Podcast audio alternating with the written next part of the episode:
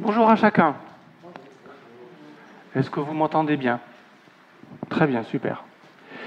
Donc aujourd'hui, nous sommes le dimanche 11 avril. Je le note parce que c'est marqué sur mon papier.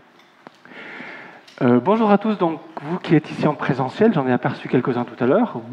bonjour aussi à vous qui êtes derrière votre écran, alors peut-être en train de faire quelque chose, ou alors installé dans votre canapé, ou dans un beau fauteuil, j'espère pour vous. J'ai à cœur ce matin de vous partager un des aspects de la vie de Noé. Alors rassurez-vous, je ne vais pas tout faire, sinon on aurait pour jusqu'à demain au moins. Mais c'est un aspect qui m'a marqué pendant justement que j'ai préparé ce message pour vous. Je vous dirai tout à l'heure un petit peu, je vais dévoiler petit à petit ce que je vais vous dire. Mais même si c'est le début des vacances, on va commencer quand même par un petit peu d'histoire géo. Alors je vais prendre la télécommande. Ça, ça va être un petit peu le plan que je vais présenter. Par contre, un petit peu d'histoire géo. Déjà, un petit peu d'histoire. La Bible nous raconte peu de choses à part la période historique probable. Si on s'en réfère aux généalogies qu'on peut lire dans tout le chapitre 5 de la Genèse, notre homme Noé est né dans les années à peu près moins de 2900 avant Jésus-Christ. C'est le fils de Lémec, c'est le petit-fils de Mathusalem. Vous savez, c'est le bonhomme qui a vécu le plus longtemps dans la vie de l'histoire. Et c'est l'arrière-petit-fils de Enoch. Enoch dont il nous, il nous est rappelé qu'il a marché avec Dieu. Et Noé aussi avait 500 ans quand ses fils sont nés. Tout ce qu'on sait de l'époque pendant laquelle vivait Noé, c'est que la méchanceté de l'homme était grande sur terre. C'est ce qu'on peut lire dans le chapitre 6 et au verset 5 de la Genèse. L'Éternel vit que la méchanceté de l'homme était grande sur la terre et que toute l'imagination des pensées de son cœur n'était que méchanceté en son temps. Aucun lieu géographique n'est mentionné par contre, mais on peut aisément dire que l'humanité de l'époque était concentrée dans le croissant fertile. Donc ça c'est l'histoire de la, géographie. Donc le croissant fertile, je ne sais pas si ça marche bien, c'est cette bande, ce croissant un petit peu orange qu'on a, qui part de l'Irak, qui va jusqu'en Égypte, en passant par la Syrie et par euh, l'actuel euh, euh, territoire d'Israël. Par contre, ce qui me frappe déjà, c'est la rapidité avec laquelle les conséquences de la chute se sont faites sentir. Si on relit Genèse 5, il y a exactement dix générations entre Adam et Noé. Dix générations, c'est vraiment pas beaucoup. Alors dans le temps, c'est vrai que les hommes vivaient et les femmes vivaient très longtemps. Donc, ça veut dire que les plus jeunes, comme Noé, ont pu revoir vivre et ont pu prendre exemple sur pas mal de leurs ancêtres. Et eh bien, ça n'a pourtant pas suivi, suffi à les ramener à Dieu, malgré quelques bons exemples. Bien au contraire. À tel point que Dieu est tellement affligé qu'il décide d'exterminer la race humaine. On peut le lire au verset 7 de Genèse 6 toujours. L'Éternel dit, J'exterminerai de dessus la face de la terre l'homme que j'ai créé, depuis l'homme jusqu'au bétail, etc. Pas drôle comme époque, mais c'est pas là-dessus que je vais m'attarder, c'est pas mon propos non plus. Voyons qui est Noé. Genèse au chapitre 6, verset 8, toujours dans la suite. Noé trouva grâce aux yeux de l'Éternel. On apprend qu'il était un homme juste, qu'il était parfait parmi ceux de son temps, et qu'il marchait avec Dieu. Ah, enfin un homme qui a suivi un bon exemple, celui de son arrière-grand-père. Vous vous rappelez Enoch? Tous deux ont marché avec Dieu, mais les deux ont, marché pendant un temps très différent. Enoch a marché 300 ans avec Dieu, et ensuite, il ne fut plus car Dieu le prit. C'est ce qu'on peut lire au chapitre 5, verset 24. Pour Noé, pas de durée. Simplement, on peut dire qu'il marchait avec Dieu. Par contre, euh, on connaît aussi le nom de ses fils, Sem, Cam, Japhet. Mais ni sa femme, ni ses belles-filles ne sont nommées. On ne connaît, pas leur prénom. C'était peut-être un usage de l'époque, bien que dans les généalogies d'avant, notamment dans la lignée de Sem, de Caïn, pardon, on peut lire qu'il y avait quand même quelques femmes qui ont été nommées. Après, je pense que c'était aussi les us et coutumes de l'époque en Moyen-Orient. Finalement, ce qu'on sait de Noé aussi, c'est qu'il était discipliné. Dieu lui demande quelque chose, il le fait, sans hésiter, même si l'ordre pourrait paraître un peu saugrenu. Imaginez que vous, que vous habitez en plein massif central, et là j'ai pensé à ceux qui habitent en Corrèze ou en Lozère, comme nos amis Jean et, Mireille qui sont souvent là-bas, et euh, vous, vous recevez l'ordre de votre patron de construire un bateau grand, vous savez, comme celui qui a bloqué le canal de Suez il n'y a pas très très longtemps. Et là, vous dites à votre patron, euh, sauf, vos respects, mais est-ce que vous abusez pas un peu trop? Et le patron de dire, ok, j'abuse un peu sur les dimensions, mais tout de même, 150 mètres de long, 25 de large, 15 de haut, ça fait quand même une belle embarcation. Même à côté de l'Evergiven et ses 400 mètres de long.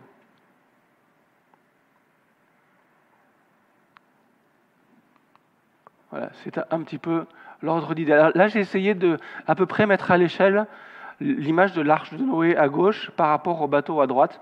Et en gros, ce qu'on peut dire, c'est que la longueur de l'arche de Noé faisait à peu près la taille de, la marque du bateau, de la, maison euh, mère de.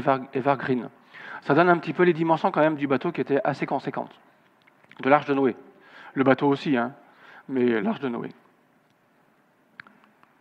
Donc l'exemple de Noé, quand même, c'est un petit peu le cœur de mon propos.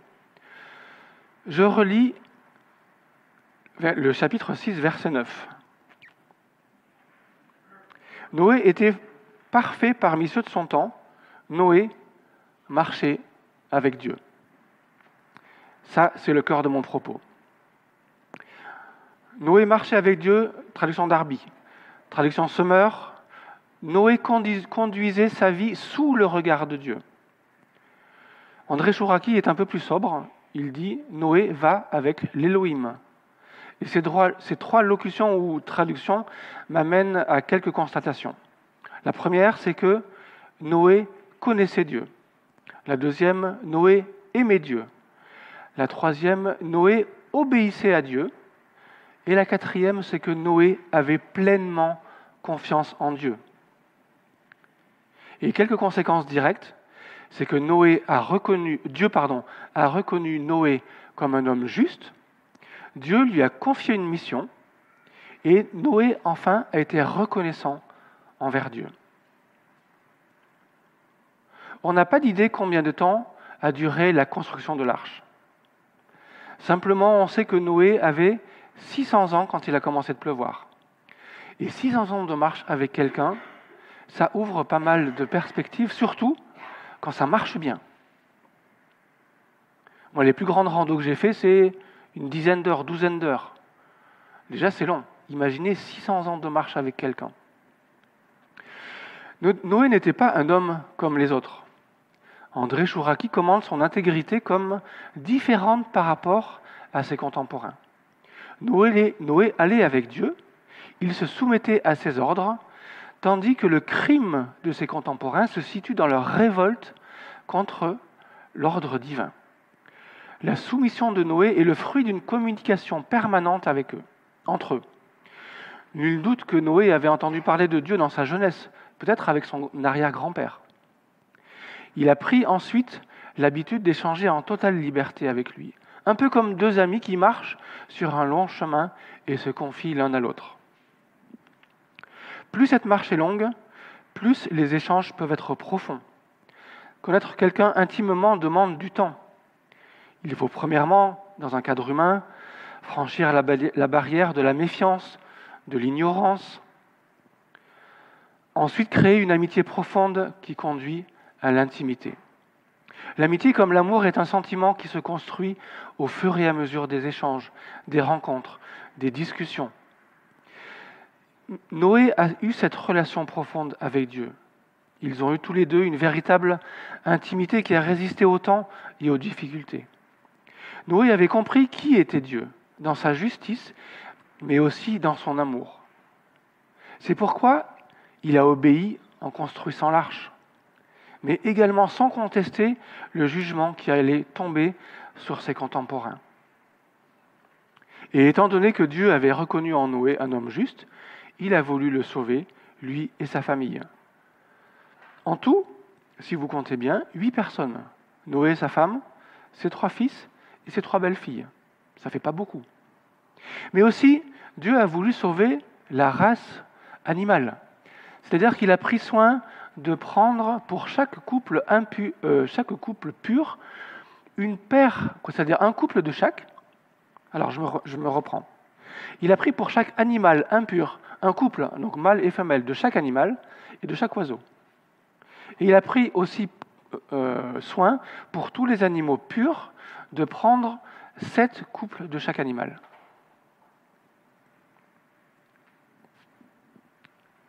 Noé donc fit tout ce que l'Éternel lui avait commandé, c'est ce qu'on peut lire en Genèse chapitre 7 verset 5. Une fois que la pluie a commencé à tomber, une fois que donc Noé et, ses, et toute, toute la famille, plus ses animaux sont rentrés dans l'arche, il s'est passé plusieurs mois. Un peu plus de 13 ou 14 mois, je crois. Plusieurs mois pendant lesquels Noé et sa famille ont dû s'occuper des animaux dans l'arche. Autant c'est Dieu qui avait donné l'ordre à Noé de rentrer, autant aussi c'est Dieu qui a donné l'ordre à Noé de sortir. Pourtant, Noé savait déjà que la terre était sèche, puisque par deux ou trois fois, il avait envoyé la colombe. La colombe était revenue deux fois, et la troisième fois, elle n'était pas revenue. Ça veut dire que quelque part, elle a pu, poser son, pied ou ses ailes sur, euh, sur un arbre sec. Donc Dieu parle à Noé disant, Sors de l'arche, toi et ta femme et tes fils, et les femmes de tes fils avec toi. Et une fois tous les animaux sortis, la première chose que Noé a faite fut de bâtir un autel et d'offrir en holocauste, ou un synonyme, c'est un sacrifice par le feu, de toute bête pure et de tout oiseau pur. Et cela a été agréable à Dieu. Ce n'est pas la première fois qu'on a qu'il ait, fait mention d'un sacrifice, parce que et et Abel, quasiment les premiers hommes, ont fait déjà des sacrifices. Par contre, c'est la première fois qu'il ait fait mention d'un autel. C'est-à-dire, quelque part, c'est la première fois qu'il ait fait mention d'une adoration d'un homme envers Dieu. C'est un bel exemple que nous donne Noé.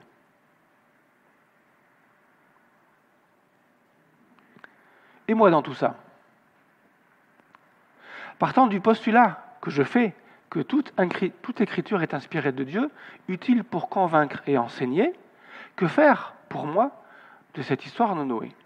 À part un récit biblique qu'on retrouve aussi d'ailleurs dans d'autres écrits de la même période dans le monde euh, de l'époque.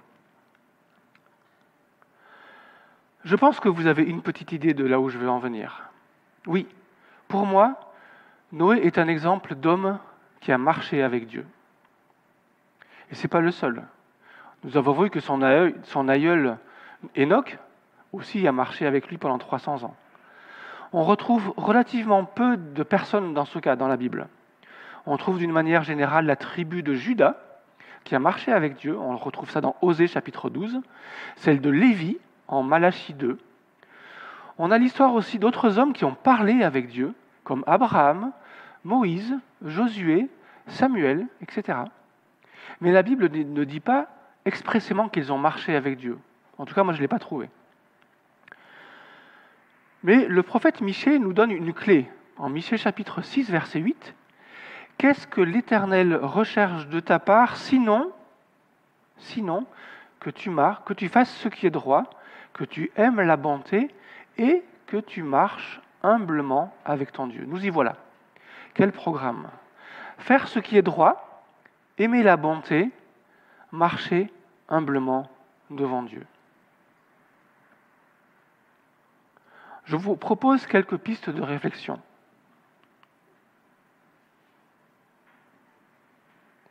Bienheureux l'homme qui ne marche pas dans le conseil des méchants, psaume chapitre 1, verset 2, mais qui a son plaisir en la loi de l'Éternel.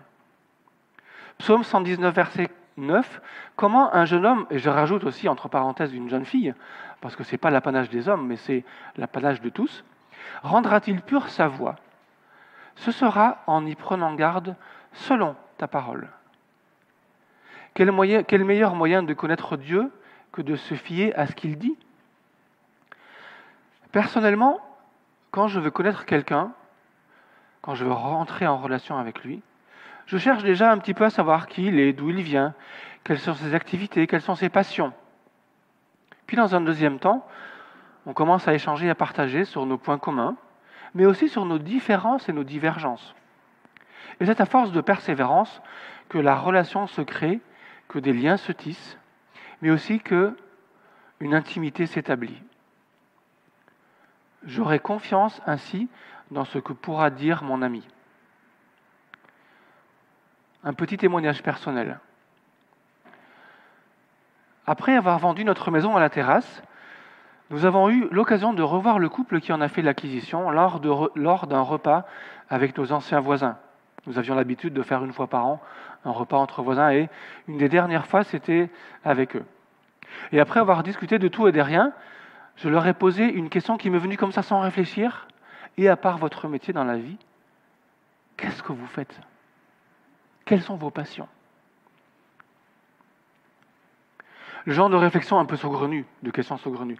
Et la réponse a été sans, équivoque et sans hésitation, et ça je m'en rappellerai toujours, j'organise ou on organise des parcours alpha. Imaginez un peu ma tête.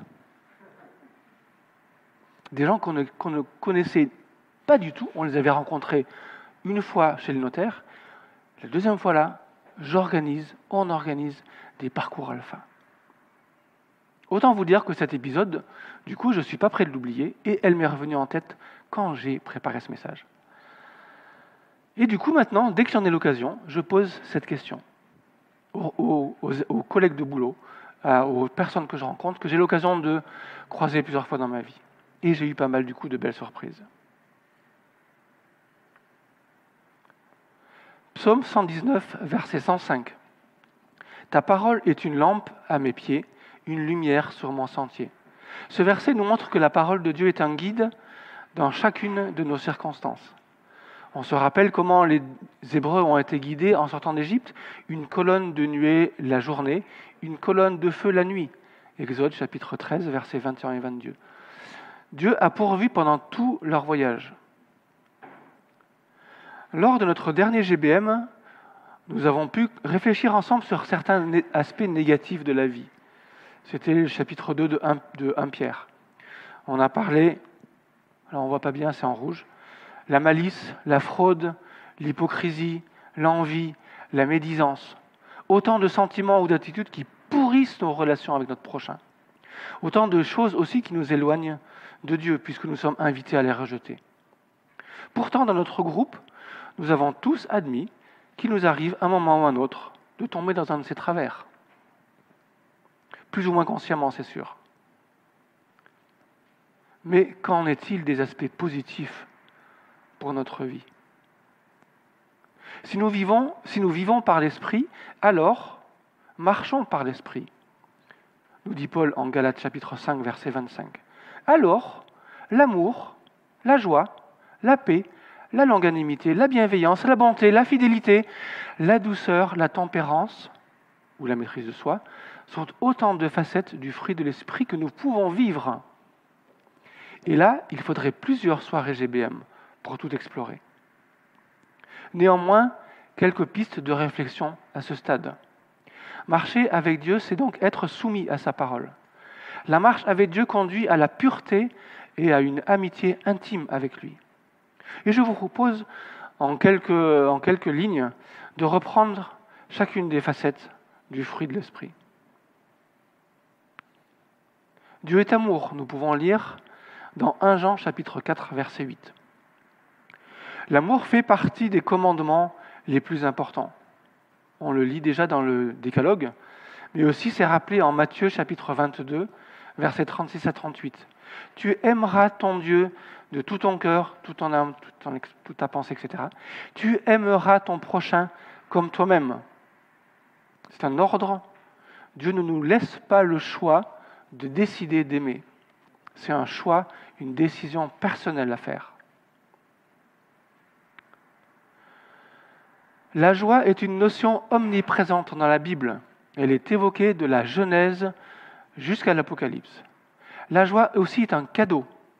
Jean chapitre 15, verset 11, afin que ma joie soit en vous et que votre joie soit accomplie. Ce qui veut dire que la joie, que ma joie, ne dépend pas des circonstances, puisque c'est Dieu qui est immuable et sa joie est versée en moi. Et en plus d'une manière parfaite, puisqu'elle est accomplie, ou accomplie, parfaite, c'est un synonyme dans ce sens-là.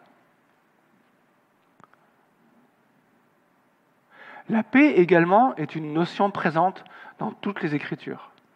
La première allusion à la paix, un peu indirecte, se retrouve en Melchisédek, ce roi qui a rendu visite à Abraham. C'est un roi de justice dans un royaume de paix. Salem, c'est la paix. La paix de Dieu ne ressemble pas à la paix des hommes. Nous chantons des fois Oh, la paix que Jésus donne, je ne la connaissais pas. On retrouve cette paix aussi dans les salutations qu'on retrouve des fois dans le Nouveau Testament. La paix soit avec vous ou paix vous soit. Nos amis musulmans se saluent de cette manière. Salam alaikum. Un exemple à suivre Peut-être.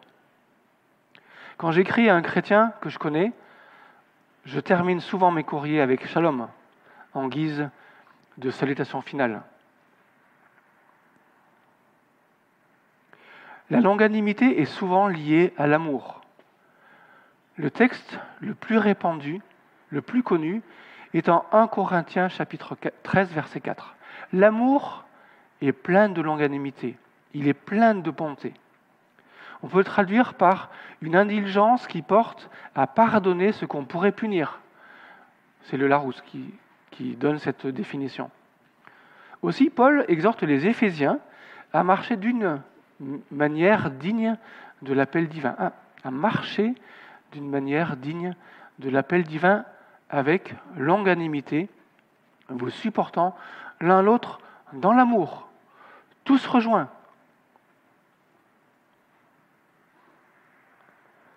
Le terme bienveillance, je ne l'ai retrouvé qu'une fois, tel quel, et c'est mentionné dans ce, chapitre, dans ce chapitre 5 des Galates. Mais Salomon déjà annonce dans les Proverbes, Celui qui a l'œil bienveillant sera béni. Proverbe 32, verset 9. On dirait c'est l'arroseur arrosé. La bienveillance étant la disposition affective d'une volonté qui vise le bien et le bonheur d'autrui. Nous sommes encouragés à être donc bienveillants, bienveillants les uns envers les autres. La notion de la bonté se retrouve essentiellement dans l'Ancien Testament. J'ai retrouvé 226 versets qui mentionnent la bonté dans la Bible en entier et seulement 15 dans le Nouveau Testament. Alors je vous, je vous avoue, j'ai pris ma concordance et j'ai compté. La bonté est majoritairement un sentiment de Dieu envers les hommes. C'est pourquoi nous sommes aussi invités à user de bonté envers notre prochain, étant empli, rempli de l'Esprit.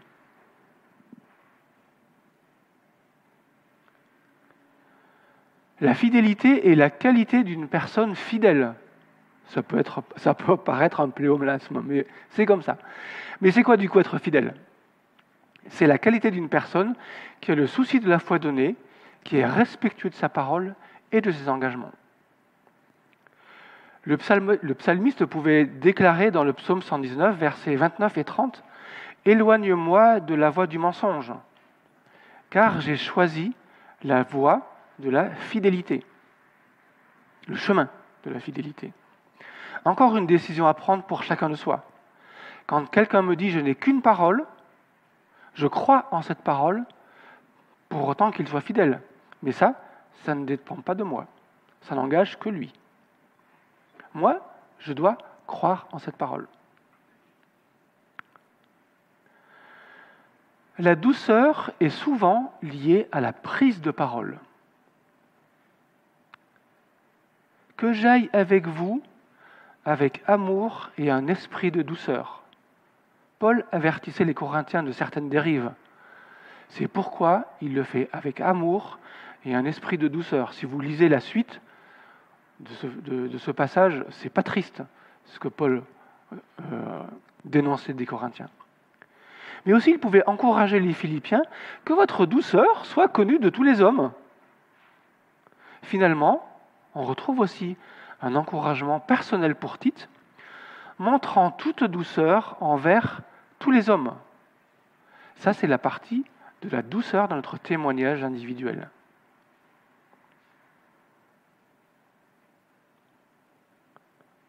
Dernière facette, la tempérance qu'on a traduit ici par patience. La tempérance, c'est la modération des plaisirs. Elle fait partie d'un grand programme de vie proposé par Pierre au chapitre, c'est la deuxième épître de Pierre, chapitre 1. Joignez à votre foi la vertu, à la vertu la, la connaissance, à la connaissance la tempérance, à la tempérance la patience, etc. Et en fonction de quel bout de la lorgnette on se place, elle peut avoir deux significations pour le moins opposées. J'ai trouvé cette citation, donc je vous, la, je vous la dis.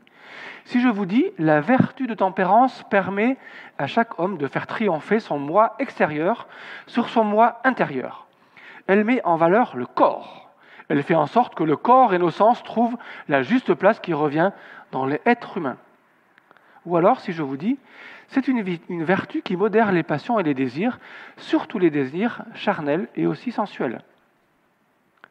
Là, dans l'amour de Dieu, se trouve la tempérance parfaite, car on ne peut plus goûter les plaisirs des sens qui dérobent à Dieu les cœurs et l'attention de nos cœurs, de nos esprits, pardon.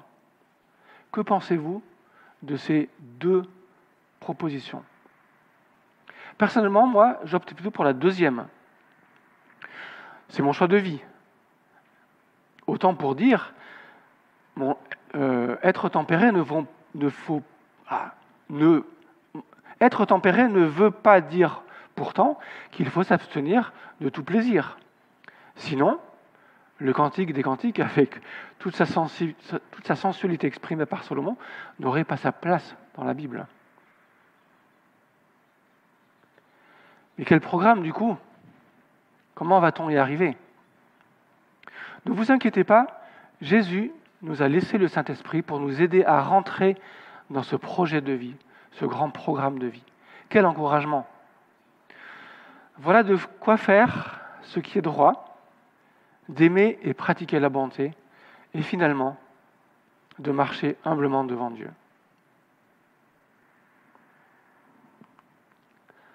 En guise de conclusion, je vais vous faire part d'une réflexion que Rachel m'a envoyée en vue de préparer ce sujet sur la marche avec Dieu. Une réflexion généralement quoi Relativement synthétique, avec un petit bonus. Et je vais vous la citer en me l'appropriant. Pendant combien de temps vais-je encore continuer à errer dans le désert à, retarder ma croissance, à rester sourd à l'appel divin, à refuser d'accepter qui je suis réellement et à concentrer mon attention sur, des choses de peu d'importance. Cette situation ne correspond pas à la personne que je suis ou que je suis censé devenir selon le plan de Dieu. Mon rôle est d'être une lumière, de chasser l'obscurité, d'apporter des solutions partout où je vais. Pour ce faire, il me faut suivre la voie de Dieu et non la mienne. Voici quelques points à considérer si je veux marcher avec Dieu aujourd'hui. Une marche de responsabilité. Je suis censé honorer celui qui m'a sauvé en restant sur le chemin qu'il a tracé pour moi et faire preuve de la même compassion qu'il a eue envers tous ceux que je rencontre. Est-ce que je fais cela? C'est une marche dominée par l'esprit. Je dois toujours m'appuyer sur la puissance de Dieu sur non la mienne, et non sur la mienne, pour réussir. Si par nature je n'aime compter que sur moi-même, je devrais faire de gros efforts chaque fois, chaque jour dans ce domaine. C'est une marche dirigée par sa parole. Elle n'est pas basée sur mes idées ou mes perceptions, mais sur la pensée et le cœur de Dieu qui me sont révélés dans sa parole. Finalement, le petit bonus, c'est une marche communautaire. Je ne marche pas seul. Je marche la main dans la main avec Jésus et en unité avec mes frères et sœurs dans la famille de Dieu. C'est ce qui me donne le pouvoir collectif de toucher et de pouvoir transformer le monde. La vérité, c'est que ma marche peut engendrer des résultats et des récompenses qui vont bien au-delà de ma propre petite sphère à moi d'influence, dans cette vie comme dans celle à venir. Fin de citation. Puissions-nous tous nous approprier ces paroles. Soyez bénis. Amen.